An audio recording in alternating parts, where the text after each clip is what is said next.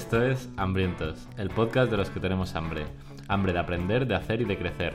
Y hoy concretamente, hambre de pensar lo que pensamos. Si te rugen las tripas, adelante, estás en tu casa.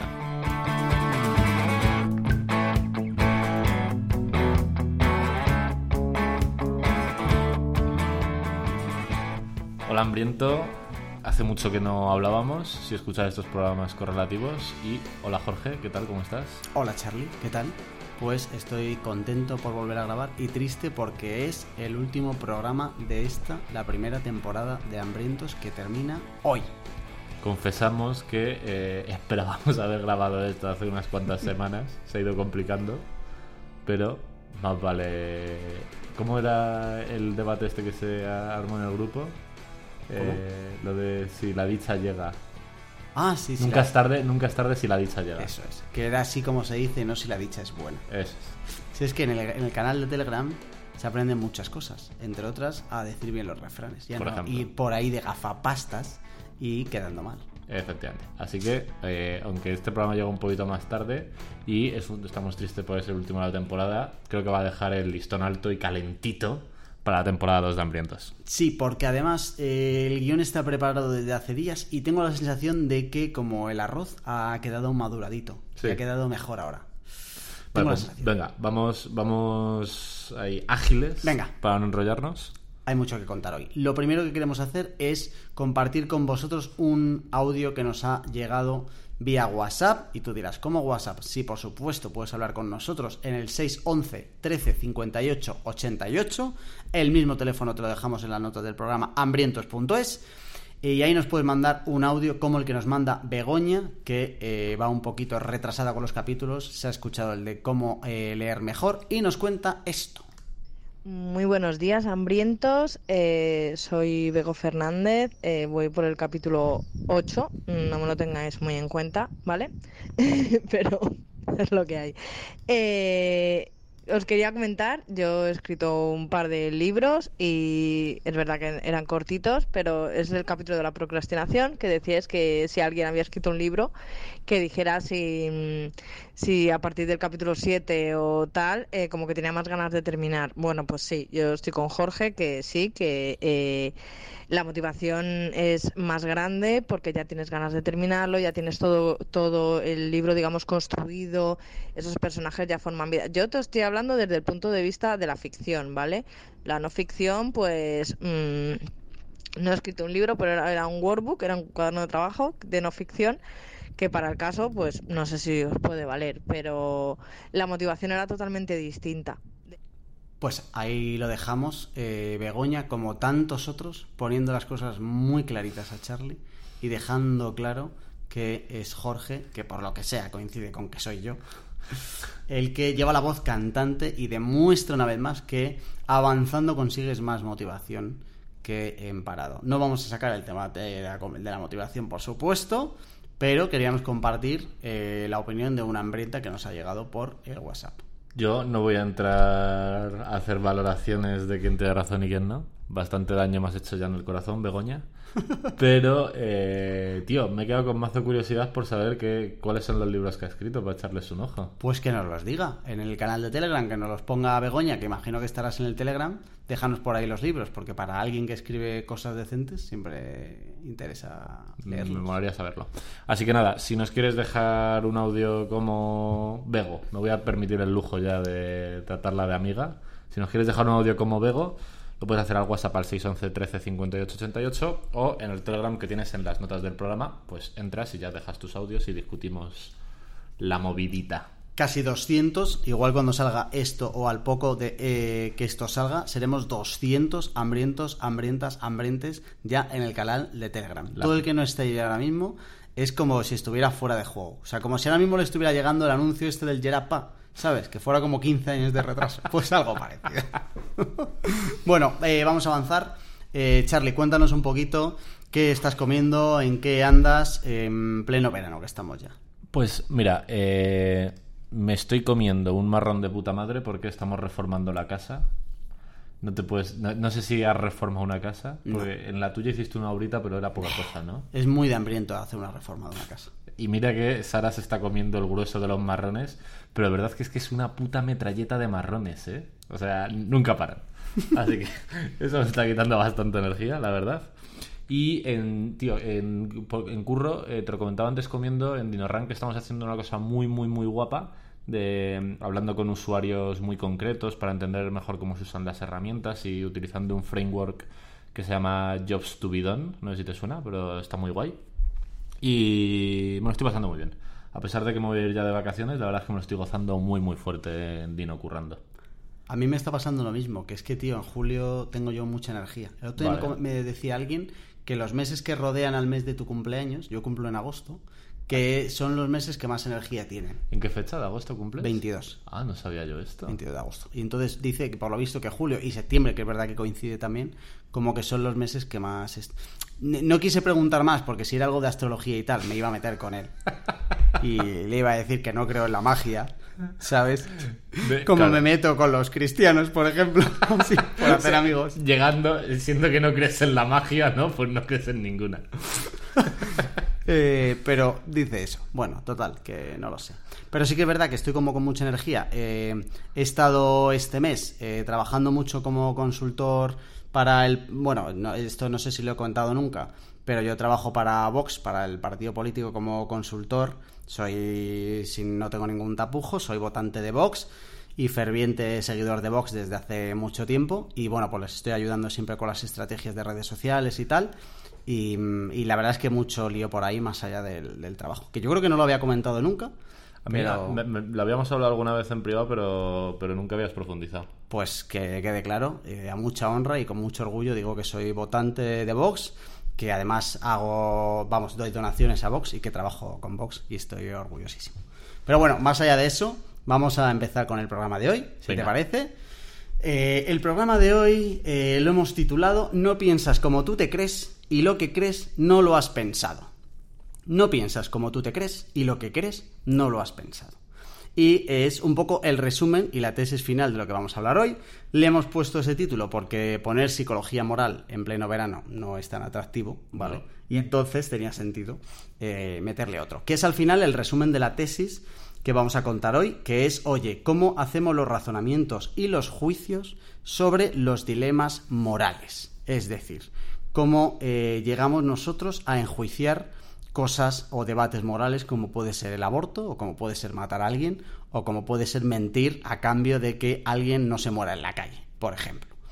Eh, y todo esto lo arranco ahora dejando claro que lo que yo he dicho de Vox es mentira, que ni, ni voto a Vox, ni trabajo para Vox, ni nada, pero quería hacer esto, igual alguien se ha ido ya y, y Claro, y ya nunca lo escuchará. escucha. Me encantaría que dijera, que hijos de puta fascistas.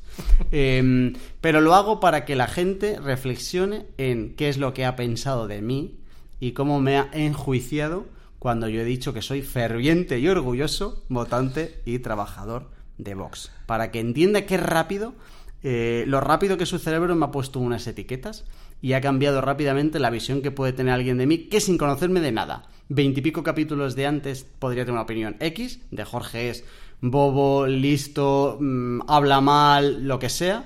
¿Y cómo la tiene que cambiar por completo en cuanto yo he dicho que formo parte de un partido político?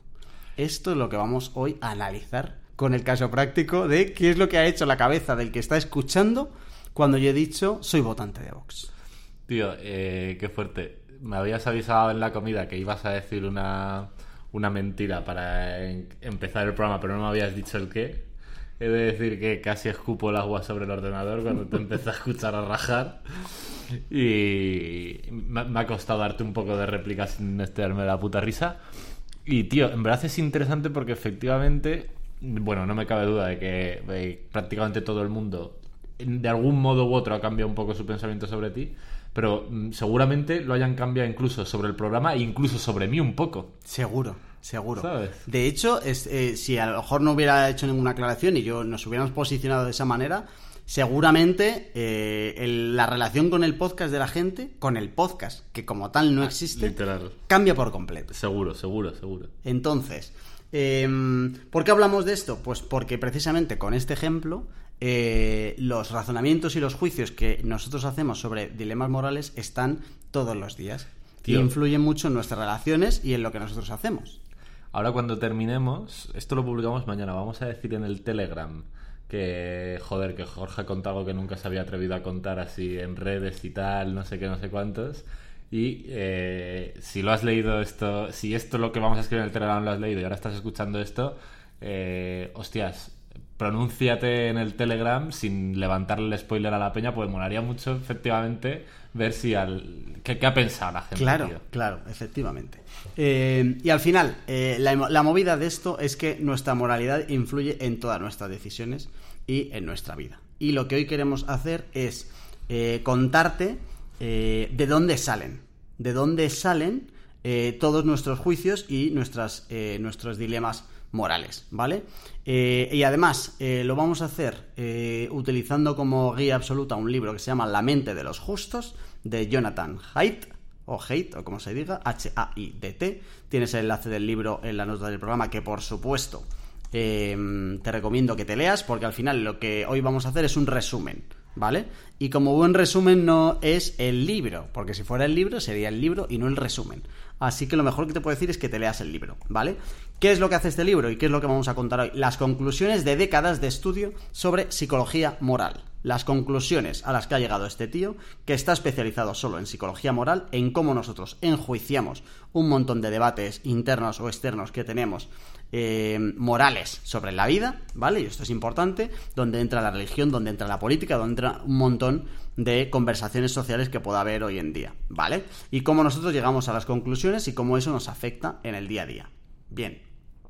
Eh, pues venga, vamos al lío. Em, lo primero que hay que explicar es que hay tres principios de la psicología moral, que son los tres principios que el libro expone durante todas las páginas, ¿vale? Lo primero que dice es que la intuición viene primero y el razonamiento viene después. Que por ahí viene también un poco el título del programa de no piensas como tú te crees y lo que tú crees no lo has pensado. Esto va como súper en la línea de la tesis del libro de pensar rápido, pensar despacio, ¿no? ¿Qué es? Porque no me lo he leído. Sí, hombre, si lo hemos estado discutiendo, cabrón. No, no, De lo- ¿No? ¿No lo hemos discutido? No. Lo del sistema 1 y el sistema 2. no. Ah, carajo, pues eh, el tío, si no recuerdo mal, se llevó un premio Nobel por esto y es uno de estos clásicos de cómo funcionan las cabezas y dice que eh, las personas tenemos como dos sistemas de pensamiento, uno para la toma de decisiones rápida a toda hostia, que eh, es muy rápido, eh, funciona como por instinto, etc, etc, pero acumula mucho fallo, solo te da una respuesta automática, y otro que eh, funciona como para toma de decisiones lentas. Vale. Por ejemplo, si yo te digo ahora mismo eh, cómo te llamas, automáticamente sabes que la respuesta es Jorge. Pero si te digo que me multipliques 27 por 13, el sistema 1 no puede gestionar eso, pero se tiene que entrar a funcionar el sistema 2. Creo que no es lo mismo porque lo que él quiere decir es que eh, los juicios morales eh, van más por las emociones que por el razonamiento. Es decir, que entonces tú emocionalmente eh, decides que algo está mal y luego es cuando interviene el razonamiento. Entonces, a no ser que el cerebro uno sea como la parte Pero emocional... Es que he intentado resumir 500 páginas que tiene el libro en tres frases, pero creo que va un poco en esa línea. Vale, como plan- resumen te ha quedado bien entonces. Al ser 500 páginas... Creo que va un poco en esa línea, que dice que el sistema 1 está pensado como para eh, darte una respuesta automática basada en tus sesgos, en tus ideas previas, etcétera, Vale. Para que tengas algo con lo que manejarte, pero que acumula una barbaridad de error. Vale, vale. Eh, Este lo que a lo que va es que eh, nos pensamos que todos nuestros juicios morales van después de un razonamiento súper estricto, argumentadísimo Y tal. justo lo contrario. y al contrario, el razonamiento estricto y donde evalúas pros y contras y todo eso viene después Si de viene, si es si que viene, viene. si viene y luego habrá que ver eh, cómo de eficaz o cómo de exacto puede ser ese tipo de debates que nosotros nos hacemos. Bueno, es el primer principio. La intuición viene primero, el razonamiento viene después. El segundo principio de la psicología moral es que hay más moralidad que solo perjuicio y justicia. Es decir, hoy vamos a ver qué elementos intervienen en la moralidad y cómo para determinados tipos de personas eh, le damos más importancia a unos y como otro tipo de personas le damos más importancia a otros. Por ejemplo, el que es votante de Vox le va a dar eh, más importancia a determinados elementos que a otros. Luego lo vemos. Y por último es que la moralidad une y ciega. Y entonces aquí eh, vamos a explicar cosas desde el punto de vista de la psicología moral como por qué la gente cree en Dios, que es algo que hemos dicho antes también, un poquito aposta para tocar un poco los huevos, ¿vale? Tío, me molaría mucho eh, después de este programa comentar la jugada con Nogueras. A ver qué piensa Oh, es de verdad, esto. Sí, bueno, sí. le, le hemos citado para una versión 2, que no se nos olvide hablarle de esto. Mm. Eh, y eh, este libro además te da algo que está muy bien y es que es el típico libro que cuando lo terminas tienes un aire de superioridad frente a los demás que no te haces a la idea. Porque la próxima vez que ves a alguien eh, dar su opinión sobre política, dices, ay amigo, te dan ganas de acariciarle la nuca y decir, ven aquí, ven aquí sin y apóyate en mi pecho. Porque explica muy bien los, los porqués. ¿Sabes que explica? Este libro explica muy bien los porqués de los juicios que nosotros tenemos en el día a día. Tío, en general, desde que te conozco, todo lo que tiene que ver con política, la verdad es que te la trae bastante al pairo. Eh, después de leer el libro, dirías que estás más, menos interesado, igual. A mí lo que me ha pasado es, ya he dejado claro que no voto a Vox, y Eso sí. eh, lo que me ha pasado es que cuanto más me ha interesado la política y más he sabido de política o leído de política, más me ha alejado de votar. Vale. Pero no es que la política no me importe, la política como tal me gusta mucho. Me gusta más todavía como la comunicación política, cómo se trasladan los mensajes y tal, cuando dices, "Jo, es que es imposible defender esto. Cómo a alguien se le ha ocurrido una manera de que el discurso más o menos pueda calar, por lo menos en los suyos, que al final es como lo que quieren. Eh, pero a medida que sabía más de eso, me he alejado de votar y llevo bastante tiempo sin votar. ¿Y con el después de leerte el libro ha cambiado en algún aspecto? No, lo que acá, o sea, este libro no va tanto como a los políticos, sino como a los que defienden. Vale, o sea, como a los que reciben la política, ¿sabes? entendido. Y como alguien es capaz de defender cualquier cosa de su partido y por qué lo defiende y, y, y, cómo además no tiene ningún sentido el intentar hacerle cambiar de opinión con sus argumentos racionales super guays, porque no, no, nadie ha pasado por esa argumentación racional antes. Ya. Bueno, entonces, ¿qué es y cómo creamos nuestra moralidad? ¿Vale? Lo que hay que tener claro es que las reglas morales existen para algo, ¿vale? Y las reglas morales evitan provocar daño. Por ejemplo, no hace falta hoy en día que nosotros tengamos una ley para saber que eh, no eh, está bien cargarse a alguien, ¿vale? Entonces las reglas morales evitan provocar daño, como por ejemplo matar cuando nos dé la gana. Cuando alguien pasa esa regla moral es porque hay algún tipo de disfunción, ¿vale? Vale. Eh, pero luego están las convenciones sociales, que regulan los comportamientos no relacionados con el daño. Por ejemplo, usar cubiertos. ¿Vale? Eh, usar cubiertos es una convención social, pero no es una regla moral, porque tú puedes no usar cubiertos y no haces daño a nadie. Salir a la calle vestido es una convención social, saludar cuando llegas a un sitio es una convención social, ¿vale? Eh, la historia aquí se complica cuando eh, en algunas sociedades se da el papel de reglas morales a convenciones sociales. Es decir, que en algunas sociedades tenemos eh, convenciones sociales que están mal, aunque no provoquen daños. ¿Vale? Vale. Cuanto más radical sea esa sociedad, más se acercan las convenciones sociales a reglas morales. Cuanto más está metida la moralidad y por ende la religión, pues más convenciones sociales son reglas morales y por lo tanto el nivel de castigo sube. ¿Vale?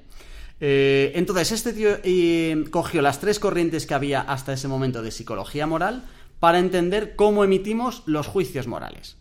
Y había tres posibles corrientes. Y explico las tres para que la gente entienda que las conclusiones de este libro han venido después de todos los estudios que él ha realizado, que te tienes que leer en el libro, ¿vale? Pero todo esto él lo ha demostrado con estudios eh, de décadas que lleva estudiando esto. O sea, al final el libro no deja de ser el resumen o la conclusión de a lo que ha llegado. Había tres corrientes, una la que defendía eh, desde los tiempos de Platón, que es que solo emitimos los juicios morales utilizando la razón. La segunda corriente era la de David Hume, que es las emociones van primero, la razón viene después, que como ya hemos dicho, esta va a ser la que gana, y luego estaba Jefferson que decía que había que utilizar ambas, ¿vale? Y entonces, cuando él hizo todos los experimentos, llegó a la conclusión clarísima de que el ganador era David Hume con lo que se llama el intuicionismo, que es que una parte del cerebro, a la que él llama la intuición, emite el juicio y después la razón intenta explicar los motivos. Ojo, em, La razón explica por qué más gente debería compartir nuestro juicio, pero no explica nuestro razonamiento. Es decir, no utilizamos la razón para explicar lo que nosotros pensamos, sino para convencer al de enfrente de que tiene que pensar como nosotros. ¿Y cuál es la diferencia? La diferencia está en que en ningún momento tú has hecho el ejercicio de razonar hasta llegar al, al punto final, sino que tú la razón la utilizas para yo llevarte al mismo punto final que he llegado yo, sin yo haber recorrido ese camino.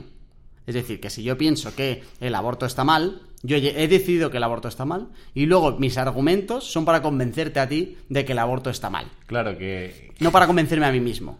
Claro que igual sobre la marcha, o si mientras me estás intentando convencer, o igual te autoconvences tú más, o igual encuentras eh, incluso fallas en tu pensamiento que omitirás a toda velocidad. Por supuesto. En ese momento ya es imposible que alguien vuelva a atrás. De hecho, en los experimentos de- se, se quedó tan alucinado porque había gente incluso a la que le preguntabas, oye, ¿por qué determinado comportamiento estaba mal? O sea, tú imagínate que yo tengo un comportamiento de alguien y tú me dices, no, eso está mal.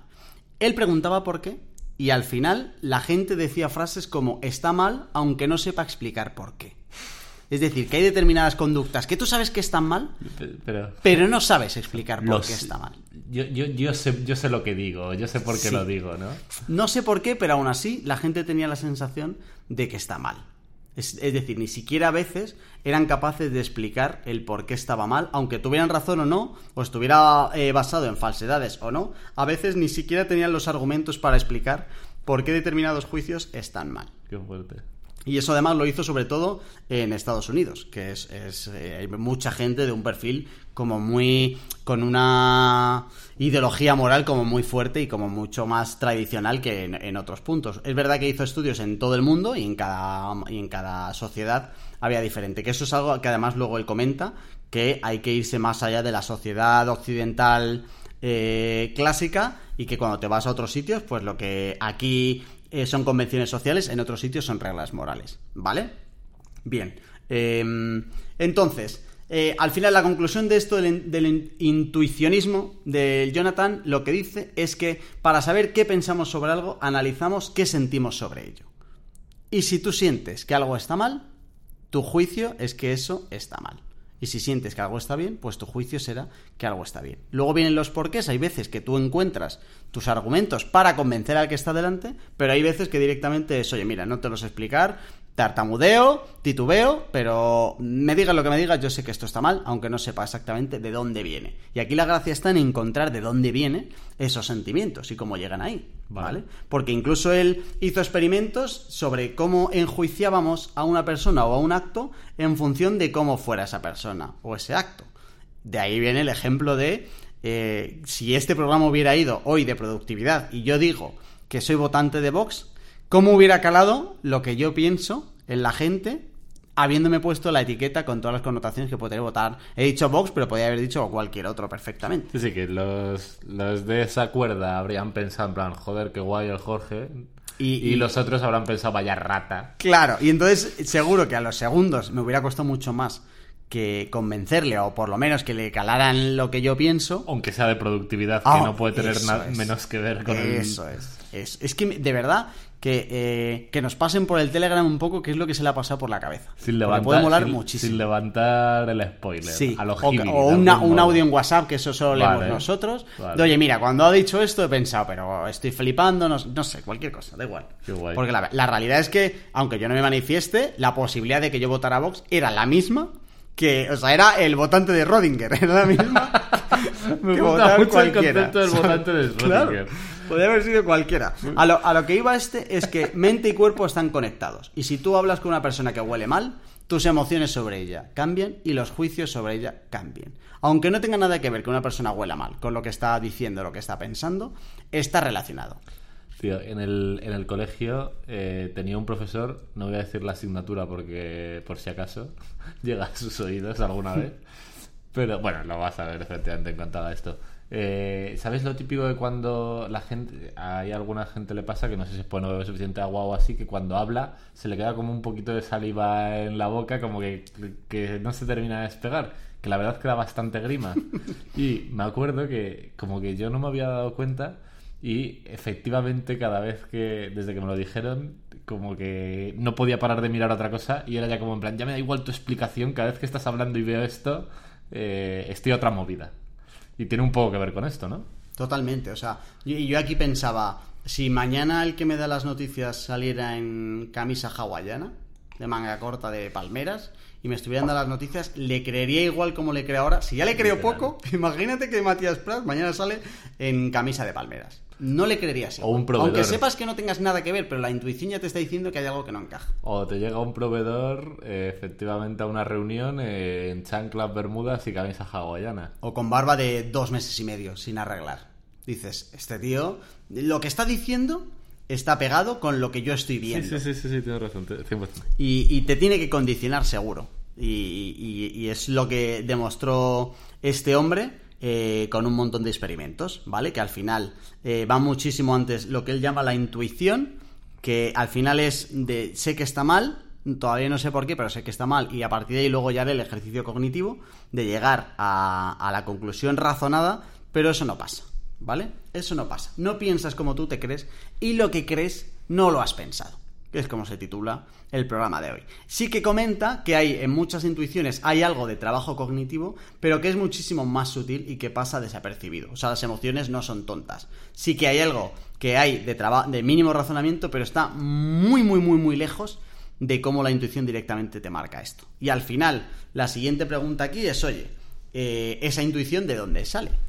Es decir, ¿por qué, eh, qué es lo que te condiciona a ti en tus juicios morales? Porque al final tus juicios morales van a basar un montón de decisiones y de acciones en tu vida. Si tú tienes determinados juicios, la vida te puede llevar por un sitio que si tienes otros diferentes. Y ahí entra la importancia de los demás. Cómo influyen los demás en tu moral, ¿vale? Porque al final la influencia de los demás es mucho más común que la reflexión privada. No hay alguien que diga, me voy a dedicar este 2021 a eh, preparar mi filosofía moral para toda la vida. Y al final, cuando hablamos con el estoicismo de tener una filosofía de vida, eh, eso es algo que tú puedes hacer como de manera proactiva, pero esta parte de la moral, en ningún momento hay alguien que diga voy a tener mi filosofía moral y voy a decir que está bien y que está mal de manera consciente y proactiva, sino que a medida que van pasando cosas tú vas emitiendo juicios. Y lo curioso de esto es que cuando ya emites un juicio para algo, ya te suele valer para todo, eh, parecido, excepto cuando te va a afectar a ti, porque ahí sí que puedes defenderlo un poco más. Cuando lo hace otro, dices, joder, esto está fatal, me parece muy feo. Cuando lo haces tú, a ver, entiéndeme, siempre hay algo que es un poco diferente. Y aquí entra la influencia de los demás, ¿vale? Eh, dice Jonathan, Esto, eh, lo que acabas de decir, es el, típico clásico cuando estás conduciendo, que alguien te hace una pirula y lo primero que piensas es que es un hijo de puta y un loco, y que, evidentemente, si conduces, tú también has hecho pirulas miles de veces y tú dices, joder, pero es que yo llevo prisa. ¿Sabes? yo tengo que llegar. yo, yo al menos he mirado antes. Claro, claro. Yo tengo que llegar a un sitio y efectivamente como que no le concedes el beneficio de la duda al que te ha hecho la pirula y a ti te lo das más que por supuesto. Sin duda.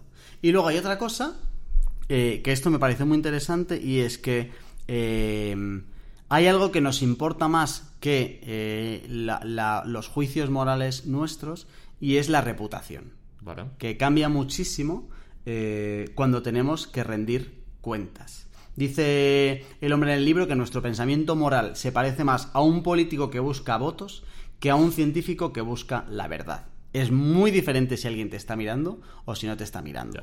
No te comportarías igual si sabes que tu madre te está mirando en todo momento a cómo te comportas ahora. Y, no, te- y te importa mucho más la reputación de lo que tú estás haciendo que el juicio moral que tienes. ¿Vale?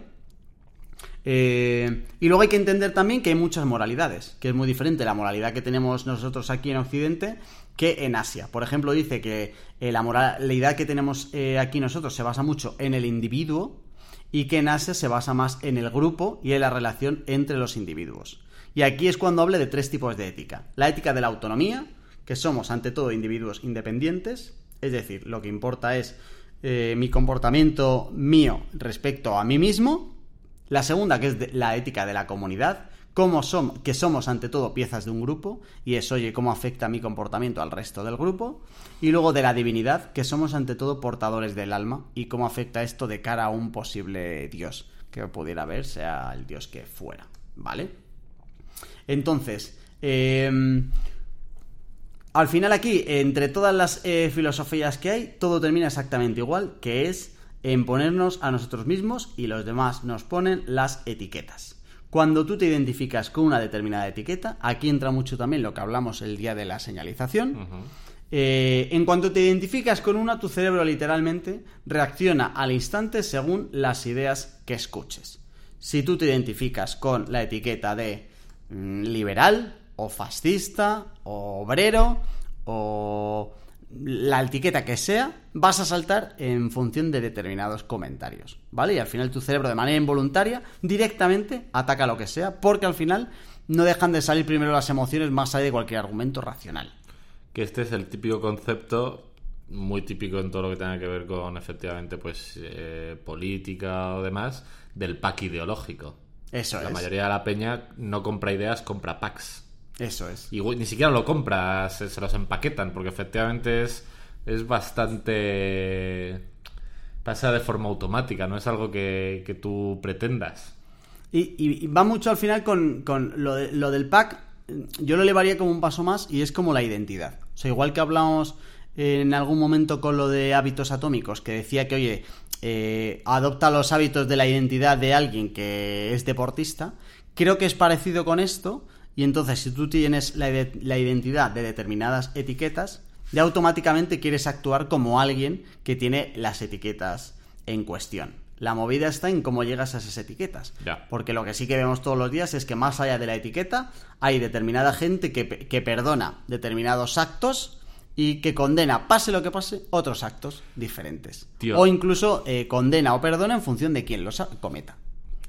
Por eso, me- me- en general, tiene mucho que ver con esto, me jode mucho eh, a la gente que tira mierda, que si a los equidistantes, que si a los tibios, que si tal. O sea, eh, como que eh, ahora el, el mayor, el único pecado mayor que ser de los otros es no ser un fanático de ninguno. No ser de nadie. ¿Sabes?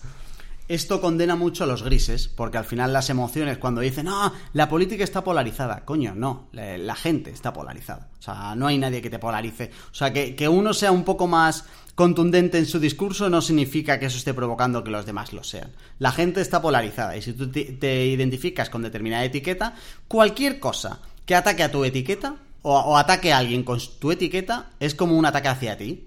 Y entonces hay veces que eh, alguien condena algo de los tuyos, entre comillas, y entonces tú saltas como si te estuvieran atacando a ti. De, de todos modos, habría que ver efectivamente si fue antes el huevo o la gallina, porque que las personas estemos predispuestas a polarizarnos no significa que nos hayamos polarizado solos. ¿Sabes cómo te digo? O sea, creo que efectivamente en el ejemplo de la política nos está viniendo muy bien, pero efectivamente nos vale cualquier cosa en el que entren los juicios morales, como la religión o similar. eh, las personas funcionan así y hay gente que muy astuta que se ha dado cuenta que esto lo puede explotar como una mina de oro. Y, y yo creo que está pasando otra cosa, y es que estamos politizando todos los debates sociales. Y entonces, en cuanto sale un debate social, lo que hace tu cabeza es, oye, tú desde tu etiqueta de derechas o desde tu etiqueta de tío de izquierdas, ¿qué tienes que pensar sobre este determinado dilema social? Y, y si no lo sabes, igual voy a consultar rápido qué dicen mis voceros de confianza Claro. para saber qué es lo que tengo que pensar. Atajo intelectual de manual. De oye, yo no tengo tiempo para eh, estudiar. Una opinión. eso es. Para formar una opinión de todos los temas. ¿Quién es mi guía? Este. Con este me identifico yo. ¿Qué piensa este? Pues ya está. Voy para adelante. Y entonces, los feministas son rojos y los que no feministas son fascistas. Y se acabó. Y entonces ahí simplifico lo que soy yo y los que son los demás. Y me puedo dedicar a otras cosas y a correr. Bien. Eh, claro, ¿cuál es el problema de todo esto? Que cuando tú escuchas a la gente hablar de política, de religión, de cualquier di- dilema social, eh, nadie dice soy un mono con una escopeta y esto lo voy a pensar pase lo que pase. No, no, no, no, no.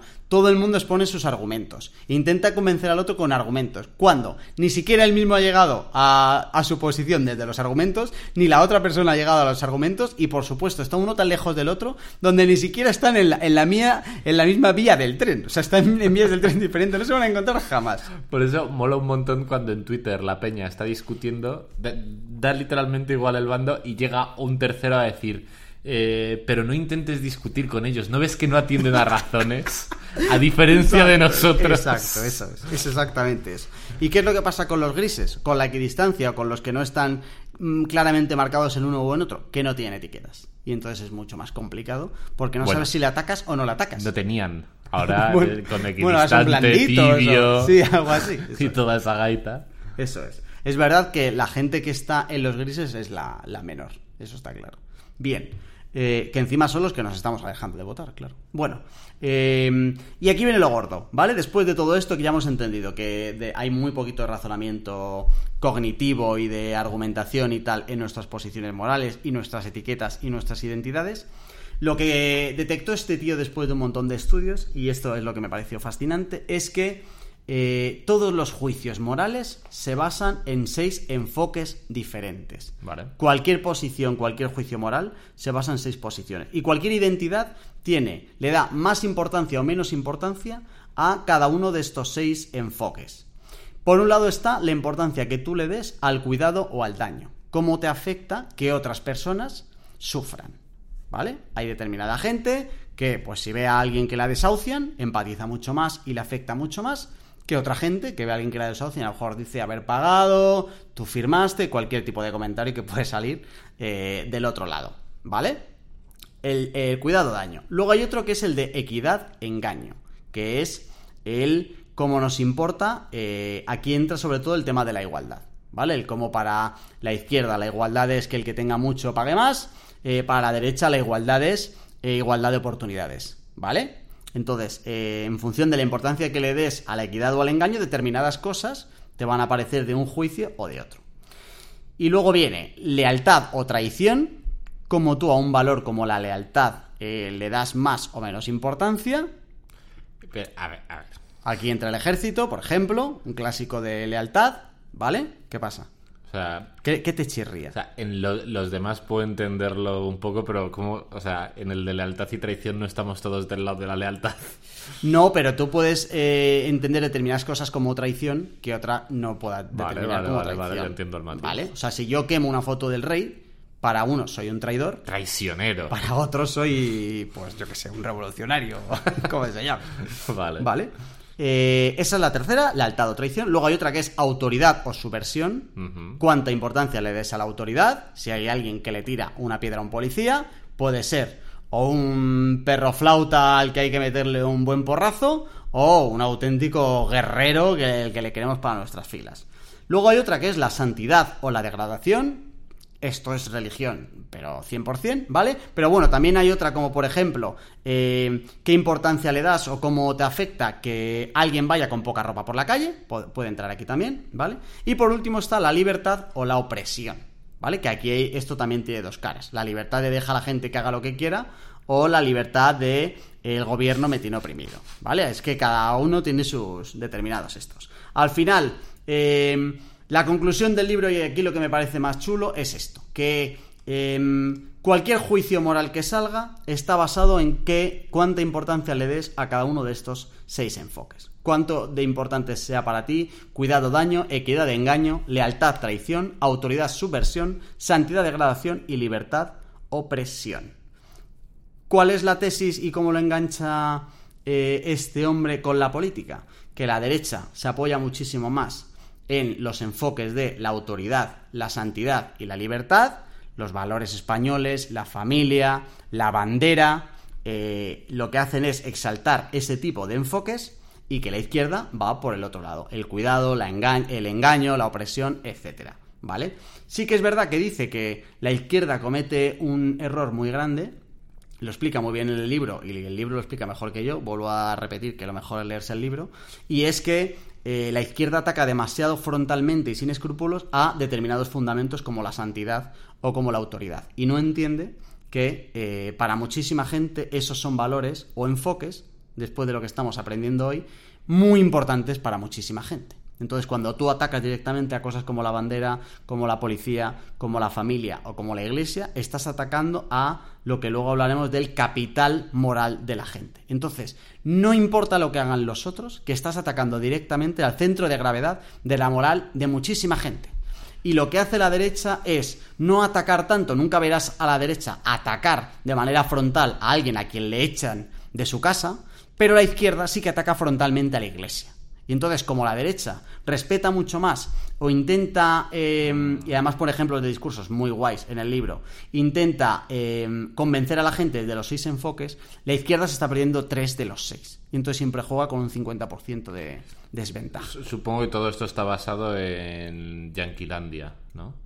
Eh, hay las encuestas y las conclusiones No, esto, son de estudios esta, en esta parte. Esta, Esta parte de puede ser. política. Pero en Porque- realidad a, eh, a mí me parece que encaja muy bien con España igual. Nah, que va, no estoy de acuerdo. ¿Por qué no?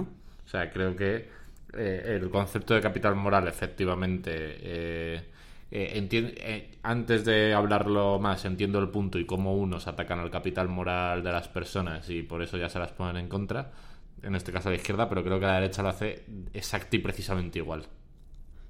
Pero ¿a qué enfoques ataca de manera frontal la derecha? A lo de los cuidados, por ejemplo. Y a lo de equidad también. En plan, lo- así pensándolo sobre la marcha, lo veo 100% claro. Pero desde el discurso o desde lo- los actos, porque esto es el discurso, ¿eh? Igual- No, de- no hay o sea, pero no hay discursos donde, le- donde la derecha salga a decir eh, que las personas mayores las cuide Rita la Cantaora o que están eh, a, favor de los bancos que echan a la gente. Esos discursos no están. Pero pff, Pero sí están los El- contrarios. pero los, a- el- los ataques a la, a la iglesia, los ataques al rey. O sea, son mucho más frontales desde la izquierda que desde la derecha. ¿eh? no creo que haya mucha diferencia, de verdad. ¿eh?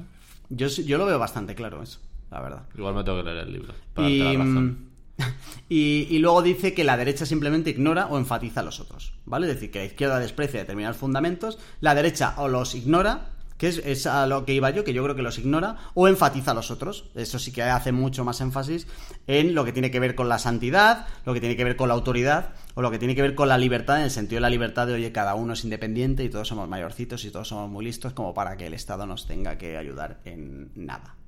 Eh, y luego hay otra cosa que también condiciona nuestros juicios morales, además de estos seis enfoques, que es lo que se llama la neofobia y la neofilia. La neofobia es el miedo a lo nuevo, la neofilia es la atracción por lo nuevo. Y al final aquí viene lo de conservadores o progresistas. Cuanto más atracción por lo nuevo tengas, serás más progresista, y cuanto más miedo a lo nuevo, serás más conservador.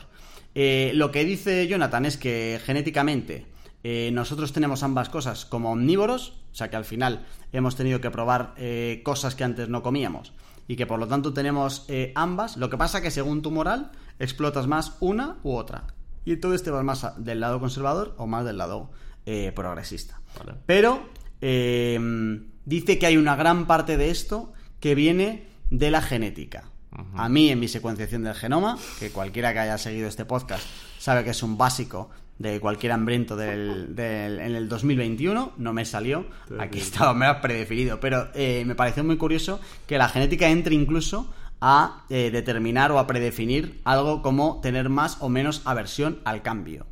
Muy interesante esto. Claro, yo, o sea, si de- tú decías que la religión es magia al principio del programa, como para encender los ánimos, eso sí que es magia. Es magia negra y te la han colado, pero bien, hermano. Eso es ciencia, chaval. Ciencia sí. exacta, casi ciencias El puras. cienciólogo. Ca- Es casi ciencias puras. Pero mira, justo estaba pensando ahora que alguien que me haya podido escuchar decir lo de que la religión es magia, que sinceramente lo sigo pensando, Vale. me ha podido ya posicionar en el otro lado, ¿sabes? Porque rápidamente a lo mejor alguien que ataque a la religión puede decir, porque poca gente habrá muy de izquierdas que también sea religiosa, ¿sabes? Sí, claramente. Eh, pero a lo mejor le- su cabeza ha dicho, ah, pues este que ataca al este a lo mejor piensa que yo soy, pues yo qué sé, que voy con la hoz y el martillo por la calle. ¿De verdad crees que la religión es magia? Sí, sin ninguna duda. Vale. Pero espera, ahora tiene una explicación y viene ahora. Que, te equivocas. Y entra la La religión. explicación concreta es esa, ¿no? Y entra la religión ahora. ¿Vale? Vale. Eh, y entonces aquí entraba lo que decimos de los seis fundamentos de la moralidad, ¿vale? Los seis enfoques terminan en el capital moral, que son las creencias, los valores y las costumbres que generan confianza en un grupo social. Es lo que nos une. Y al final, lo que comentaba antes de la izquierda y la derecha, eh, la izquierda al atacar frontalmente a seis de los a tres de los seis enfoques, lo que hace es atacar directamente a las creencias y los valores que ha unido a mucha gente durante, durante mucho tiempo. Vale. ¿Vale? Entonces, la clave para vivir en armonía en sociedades tan amplias es este capital moral. Por lo tanto, atacar a familia, Estado, religión es atacar al capital moral de mucha gente. No es inteligente atacar de manera tan frontal a ese tipo de enfoques porque eh, directamente estás estás como, o sea, primero el discurso es de, oye, voy a ser el presidente de todos, pero en tus discursos ya estás atacando a muchísima, que estamos hablando de la moral, no estamos hablando de argumentos racionales. Estamos, estás atacando directamente a los sentimientos de mucha gente que cree en Dios y que basa su vida en la creencia de que hay alguien por encima que resucitó y tal, que no va a atender a ningún tipo de argumento tuyo por ningún sitio, en ningún momento. O sea, lo tienes perdido. Yo me identifico como cristiano practicante y tú me puedes contar lo que sea y los otros pueden robarme lo que sea, que yo me sigo identificando como tal y voy a votar y actuar como tal. Punto. Se acabó. Eh, es cierto que efectivamente si toda tu vida gira en torno a que una persona, hijo de Dios, llegó a la tierra y se sacrificó y, resucitó y toda la gaita, y tú dices que eso es una especie de juego de trileros, es posible que te pongas un poco en contra de esa persona. ¿Cuál es la reacción de la gente? Por lo que sea, igual no le sienta bien. En plan, ah, o sea, que dices que todo en lo que he basado mi vida yo y, mi, y, mi y, mis padres y mis abuelos es, una Ahora de broma. Que el concepto que tengo yo de familia no es el concepto de verdad. Me dices que todo en lo que yo he basado mis últimos 50 años de vida, que de repente todo es una pantomima. Y viceversa. Ahora que me dices que por la idea de democracia por la que murió mi abuelo, igual era una chorrada. Eso que sí, que sí. Eso es. Estás atacando a otra cosa que no es el razonamiento, que es que eso es lo importante, que no es el razonamiento. Y entonces, eh, al final esto eh, lo engancha muy bien con la, con la política, pone un montón de ejemplos de comportamientos sociales y termina con la religión, por supuesto, ¿vale? Y entonces al final él lo que explica es que la religión no es que un tío irracional y loco de repente crea en la magia, ¿vale? Sino que... Al no, ser magia. estamos hablando de una comunidad que está basada en creencias, en actos y en un sentimiento de pertenencia que tiene un montón de sentido para él en cuanto a las ventajas individuales que recibe cada miembro. Es decir, que yo por, pertenecer a una comunidad concreta, que es la del cristianismo, la de los obreros, la de lo que sea, tengo unas ventajas individuales. Entre otras, lo que decíamos antes de simplificarme muchísimo mi identidad, los mensajes, lo que tengo que pensar, lo que tengo que decir, etc. Entonces, hay, eh, que esto es casi roza un poco con la economía, hay un beneficio en la inversión que yo hago en ser religioso, ¿vale? Y ayuda muchísimo a simplificar la posición frente a todo, porque en cuanto tú te identificas como cristiano, hay un montón de dilemas morales que haces así y ya los tienes resueltos. Porque no va a haber cristianos que vayan a salir a las manifestaciones pro aborto. Es imposible, tú te identificas con otra cosa. Y lo peor de esto, lo que a mí me parece más peligroso de todo esto, es que tienes que comprar el pack. Lo que tú decías del pack ideológico que al final tú eres el pack cristiano y entonces eso conlleva muchísimas cosas que se supone que por que defecto, a lo mejor no, digo que todo el mundo lo compre entero, pero sí que al final si decimos que automáticamente te identificas y saltas y reaccionas frente a determinados discursos según tu identidad, pues si ya de golpe te están metiendo un lote tan grande de cosas sociales que a la vez son cosas políticas, pues entonces ya prácticamente te has pasado el juego de los juicios morales, en 10 minutitos lo tienes hecho para el resto de tu vida. Creo que en el caso de la religión, o del cristianismo más concretamente, que es lo que me pilla a mí un poco más de cerca, efectivamente están sabiendo quizá adaptarse a los tiempos. Pues si no se habrían quedado ya más solos que la... Ya, se están quedando más solos que la una, pero... Eh, y se están adaptando a los tiempos con retraso, pero efectivamente cada vez las posturas son más laxas respecto a su concepto de familia y la inclusión de la homosexualidad en la iglesia. Cada vez son más laxos respecto a conceptos tan críticos como el aborto creo que están relajando sus posturas precisamente por esto. Pues ya porque creo que a los creyentes cada vez se les hacía más difícil comprar el pack. Y defenderlo todo. Efectivamente. Pero mira, lo curioso de esto para el programa es que em, la gente tiene que esperar a que su referencia baje el nivel para ellos bajarlo el nivel en consecuencia. O sea que al final no deja de ser, tengo una referencia que es la que a mí me va indicando a modo de brújula, oye, hacia dónde voy a ir tirando, dónde voy a ir tirando en los juicios morales. Y con esto em, lo tengo. No sé si ha quedado muy espesito para ser el programa veraniego. no sé, yo me, lo he pasado muy bien, ¿eh? ¿eh? Me gusta mucho como programa final de temporada. Creo que es muy interesante el, el leerse el libro y el aprender cómo reaccionamos a tantas cosas. Porque luego yo cuando terminé el libro pensé en, joder, cuántas cosas influyen en nuestra vida desde estos juicios morales. ¿Y cuántas veces cambiamos de juicios morales? Y son muy pocas, la verdad. Literal. Son muy pocas. Fíjate, además hemos pasado de los cielos a los infiernos, ¿eh? De, de pensar que Jorge era un peligroso fascista a descubrir ahora que es un ferviente quema iglesias. Es que sí, es que en función del comentario que hagas, la gente te va a meter en un sitio o en otro rápido, macho. Literal, al vuelo. Rápido. A mí, digan lo que digan, me vas a, se- a seguir cayendo bien, Jorgito. Y además es que es involuntario. O sea, que no es que hagas un ejercicio de. Ni siquiera estás pendiente de saber este tío de qué pie cojea. Literal. Es simplemente que alguien que ataque a tal es. "Pf, me lo llevo para un lado. Y como de repente digas otra cosa que tal, "Fu, me lo llevo para el otro otra vez. Hasta que al final te vuelvas loco, claro. Pero efectivamente, eh, vamos así por la vida. Y enjuiciamos así a la gente, pero rápido. Y, y- y muchas veces no hacen falta muchas pistas, ¿no? Tú como que oyes campanas y dices, ah, así que este es de esos. Claro, de, de hecho, hace poco me pasó a mí que con dos detalles ya dije, eh, ya sé dónde va esta. Una chica que era de Valladolid y llevaba la bandera España en la pulsera. No necesité nada más para saber por dónde tiraba. Y lo peor de esto, ¿sabes qué es? Que a partir de ahí, en cuanto tú le pones la etiqueta al que está enfrente, tu comportamiento cambia. Y hay determinadas cosas que ya no dices o no haces porque mm, cuentas, o al contrario, o dices o haces para ganarte un poco la empatía de la otra persona, aunque estés a años luz, porque ya la tienes un poco metida en el espectro, que en realidad no es un espectro, que es que son dos putas puertas. O sea, es o coge la derecha o coge la izquierda, y si entras en una, entras con todo el equipaje. Pero es que no hay más, macho. Qué fuerte, qué bueno, tío. Me ha gustado mucho el programa, Jorge. La mente de los justos. Muy bueno, recomendado. El enlace se queda en hambrientos.es. Y como Action Week y a la vez Action Summer, eh, creo que animaría a la gente a reflexionar cómo ha llegado a tener las creencias que tiene. O alguna en concreto. Igual no las creencias en general, pero que...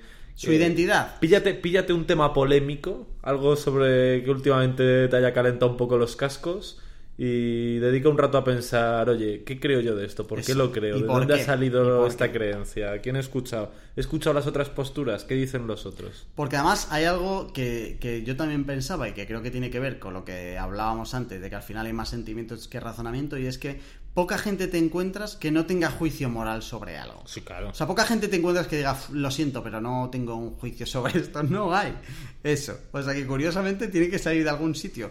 Ah, entonces, tú ya sabes cuál es la que tienes, pero sí que molaría eso, reflexionar un poco cómo has llegado a ellas.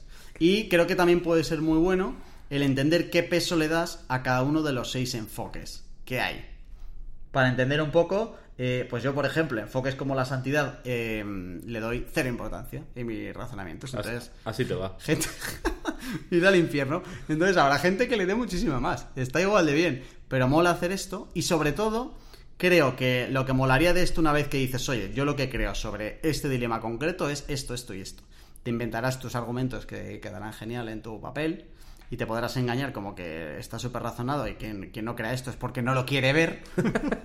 Pero lo que molaría después es que te preguntaras qué tendría que pasar para cambiarlas. ¿Qué tendría que pasar para tú cambiar esa creencia concreta? A ver si alguien consigue algo. Si nos quieres contar un poco de qué has pensado de esto, lo puedes hacer en el Telegram, que lo tienes en las notas del programa, o por WhatsApp al 611 13 58 88. Y ya nos quieras contar algo de esto. Lecturas para verano, que igual nos inspiras algo. Sí. O a dónde te vas a mojar el culo en la playa, si es eso lo que vas a hacer. Pues nada, nos mandas un WhatsAppita y nos lo cuentas, o por Telegram. Al Telegram, ahí a debatir un ratito y, y esperamos, esperamos las opiniones de los hambrientos y hambrientas por el canal de Telegram, que esto puede dar muchísimo más juego. El anterior programa que dio más juego fue el de la suerte, que atacaba directamente al ego y a las emociones de la gente. Literal. Así que este tiene que ser, vamos, o sea, los cristianos. No nos hemos metido con los funcionarios ahora, pero voy a contar un chiste funcionario para terminar la temporada. Y así también, eh, los rojos, los fascistas, los de Vox, los anti-Vox, todos tenéis el caldo de cultivo perfecto para entrar al Telegram y soltar lo que queráis. Tío, el de la suerte efectivamente tenía mucho que ver con el eje este de la equidad, de hasta qué punto lo que tienes te lo has ganado o te ha tocado. Totalmente, totalmente. Así que los que defendían una, lo de que ellos no tenían suerte, ya sabemos de qué pie cojean. Vaya, vaya. A ver esa banderita que yo la vea, chicos. Bueno, vamos a despedir el programa por todo lo alto. en la comida no me habías querido contar eh, que estabas afiliado a Vox y no me has querido contar el chiste, pero tengo muchas ganas de oírlo. Venga, terminamos con un chiste. Desde aquí un saludo a todos los funcionarios, como siempre, por supuesto. Eh, Vamos a despedirnos y ya cerramos con el chiste. Vale, venga, nos despedimos. Bueno, decir que ha sido un placer primera temporada de Hambrientos, Bien. que volvemos en septiembre, por supuesto. Me lo he pasado muy bien esta primera temporada. tío. Yo también. Y Mola vamos a ver si podemos hacerlo todavía mejor, aunque es muy complicado. En hambrientos.es tiene las notas de este programa y todas las de que vienen, y que ha sido un placer, ¿vale? Buen verano. Buen verano para todos. Y Dicho esto, Dentro chiste. va un inglés, un francés y un español, y dice el inglés, en mi país está la persona más rápida del mundo. Un tío coge, tira una flecha con un arco, se pone a correr y llega antes de que la flecha llegue a la diana. Dice el francés, eso no es nada. En mi país yo tengo un tío que dispara con una escopeta y sale corriendo y llega a la diana antes de que la bala llegue a la diana. Y llega un español y le dice, eso no es nada. En mi país, un funcionario sale a las 3 y llega a su casa a las 2. Pasado un buen verano, hambrientos.es, un saludo y un besito. so.